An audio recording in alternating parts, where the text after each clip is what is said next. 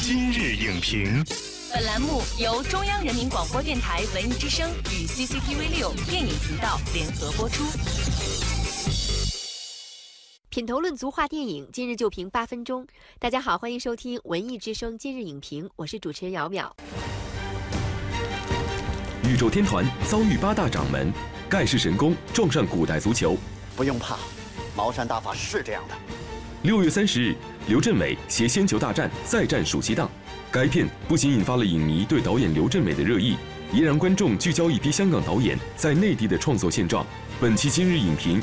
特邀影评人沙丹和您共同探讨：香港导演北上内地，如何才能安身立命？欢迎沙丹老师做客今日影评。主持人好，大家好。首先呢，我们还是一组快问快答。《千球大战》就要上映了，您会去电影院看吗？一个全明星阵容的一个作品，还是去看一看吧。那刘镇伟导演过那么多电影作品，您自己最喜欢的是哪一部？像《大话西游》啊，《九二》《黑玫瑰》对《黑玫瑰》都是我自己非常喜欢的香港的无厘头电影。那您觉得刘导演的早期作品和现在的作品相比啊，有什么样的变化呢？呃，早期的时候那时候是我们这呃一个非常美好的一个黄金的记忆啊。对现在来说，他做的也越来越精致啊，但是情怀好像也变。少了。好，谢谢沙丹老师。快问快答结束，下面进入全媒体扫描。我们来看看大家对《仙球大战》这部电影有什么样的评价。新浪娱乐表示，《仙球大战》看来又是延续刘镇伟导演的一贯风格，将无厘头式的搞笑进行到底。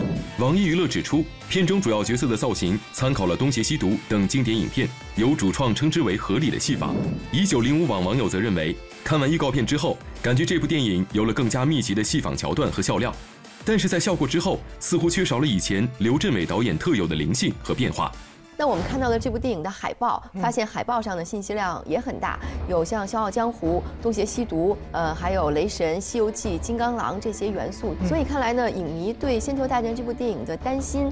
是不无道理的。那沙丹老师，您怎么看？其实这种模式倒是在过去的这个啊香港电影当中，其实也非常多哈。我们经常说这个香港的无厘头喜剧哈，这种类型实际上它是我们说它是很有后现代这种解构风格的哈。在这种电影当中，经常会看到啊电影当中对比如电影史当中的或者自我的一些这个调侃。但是如果做得好的话，其实我们可以说用致敬来说。所以说我觉得就是说，如果今天看这个预告片的话，你会发现确实它在各个角度来说，好像做的不是那么的啊漂亮啊。那么这个影片当中，大家会质疑说有山寨风，我觉得跟大家这种个人的心态啊、观影的心态也是有直接的关系啊。什么八大掌门，就是一帮子社会痞子和江湖败类。小子，其实，在刘镇伟导演的巅峰时期，呃，《大话西游》还有《东成西就》都被影迷们奉为经典。那我们看一下近年来刘镇伟导演跟内地合作的影片啊，从《情天大圣》以来呢，其实有不少的作品，比如说像《机器侠》，还有《月光宝盒》《东成西就二零一一》，呃，还有像。大话西游三这些影片，为什么他来内地之后会有这样水土不服的表现呢？你会发现，实际上这个刘镇伟的很多从前期到后期的作品当中的一些个人风格啊，还是在延续的啊。你比如说这个《月光宝盒》这个作品当中呢，有一些喜剧性的、无厘头的一些点，还是可以让人大家发笑。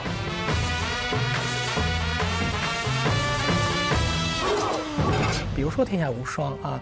当时看的时候也不觉得那么好，但是随着整个心态的变化，人变得越来越成熟，在回顾那段的情感的时候，你会发现这电影当中虽然很戏谑，但是背后还有一些很伤感的、很悲情的东西。时间的变化让自己觉得。对这部影片有了更多的一些宽容感。那这个作品当中，呃，之所以今天啊，就是他的一些影片没有获得大家的这种肯定，我觉得一方面是觉得过去我们接触的面儿啊，接触好的作品的那种广度实在是很狭窄。那时候能看到一个香港的无厘头电影的话，你真的感觉内心非常的充实。那到今天为止，您再去看一个类似于像《月光宝盒》这样的作品，您会觉得好像哦，这都是非常呃套路的一些东西。当天把紫青宝剑拔出来的人是我，这把剑是有点坏了。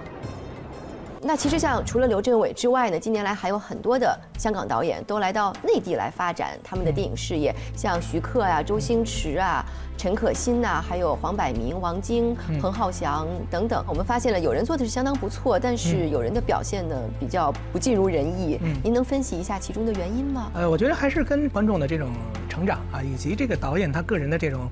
呃，变化也有直接的关系啊。如果我们把这些北上的这些导演，如果去分个类的话啊啊，一种就是重复自己的这些人呢，可能未来会有啊遇到一些问题，像黄百鸣导演啊，比如说像这个刘镇伟。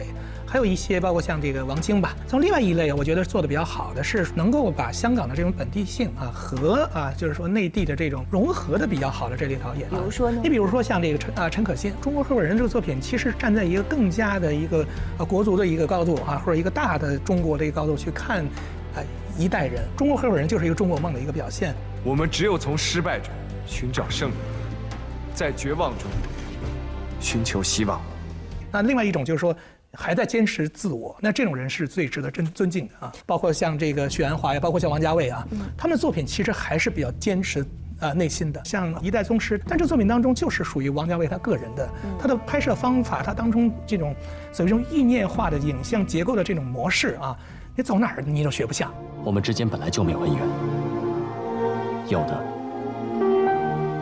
只是一段缘分。刚才我们提到的这些导演呢，他们其实是以很独树一帜的香港电影美学作为基础的。当他们来到内地之后呢，就需要发生一些变化，因为他们要适应新的环境，要来调整自己。您觉得这些香港导演来到内地之后，他们的安身立命之本应该是什么呢？其实我觉得安身立命之本，其实还是说啊，就是要把自己的所擅长的东西，以及香港过去这么多的电影当中所积累的这些经验，能够和这个互联网时代年轻受众啊快速迭代的这个时代，能够永远保持一个共振的这样一种能力。在我们身边，其实大家看到类似于像《七月与安生》这样的作品，曾国强拍的这个作品，这个作品当中，他真的不是说把过去的一些青春片的这个套路去拍出来，他还是能拍出这个时代打动我们内心的一些青春的痛点。不论他是不是一个啊，这个说内地人的身份啊，但他的作品其实在内地和香港都会受到很多人的这种共鸣吧。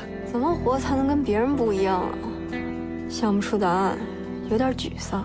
您能够从合作的角度来谈一谈香港影人和内地影人的这样的关系吗？啊，我觉得这好处当然是非常多的哈。这个香港电影和内地电影如果是可以合作的话，那当然是一加一大于二的这样一种，呃，能量。今天在北京你会发现，不光有说来自内地的电影人，也有很多。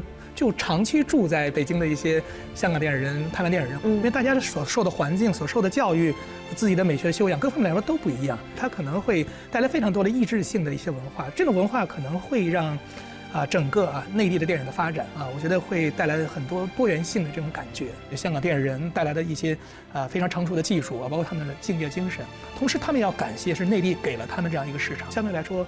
搭建比较好的这种合作的这种模式的话，那我觉得也。本栏目视频内容，请关注 CCTV 六电影频道，周一到周五每晚十点档《今日影评》。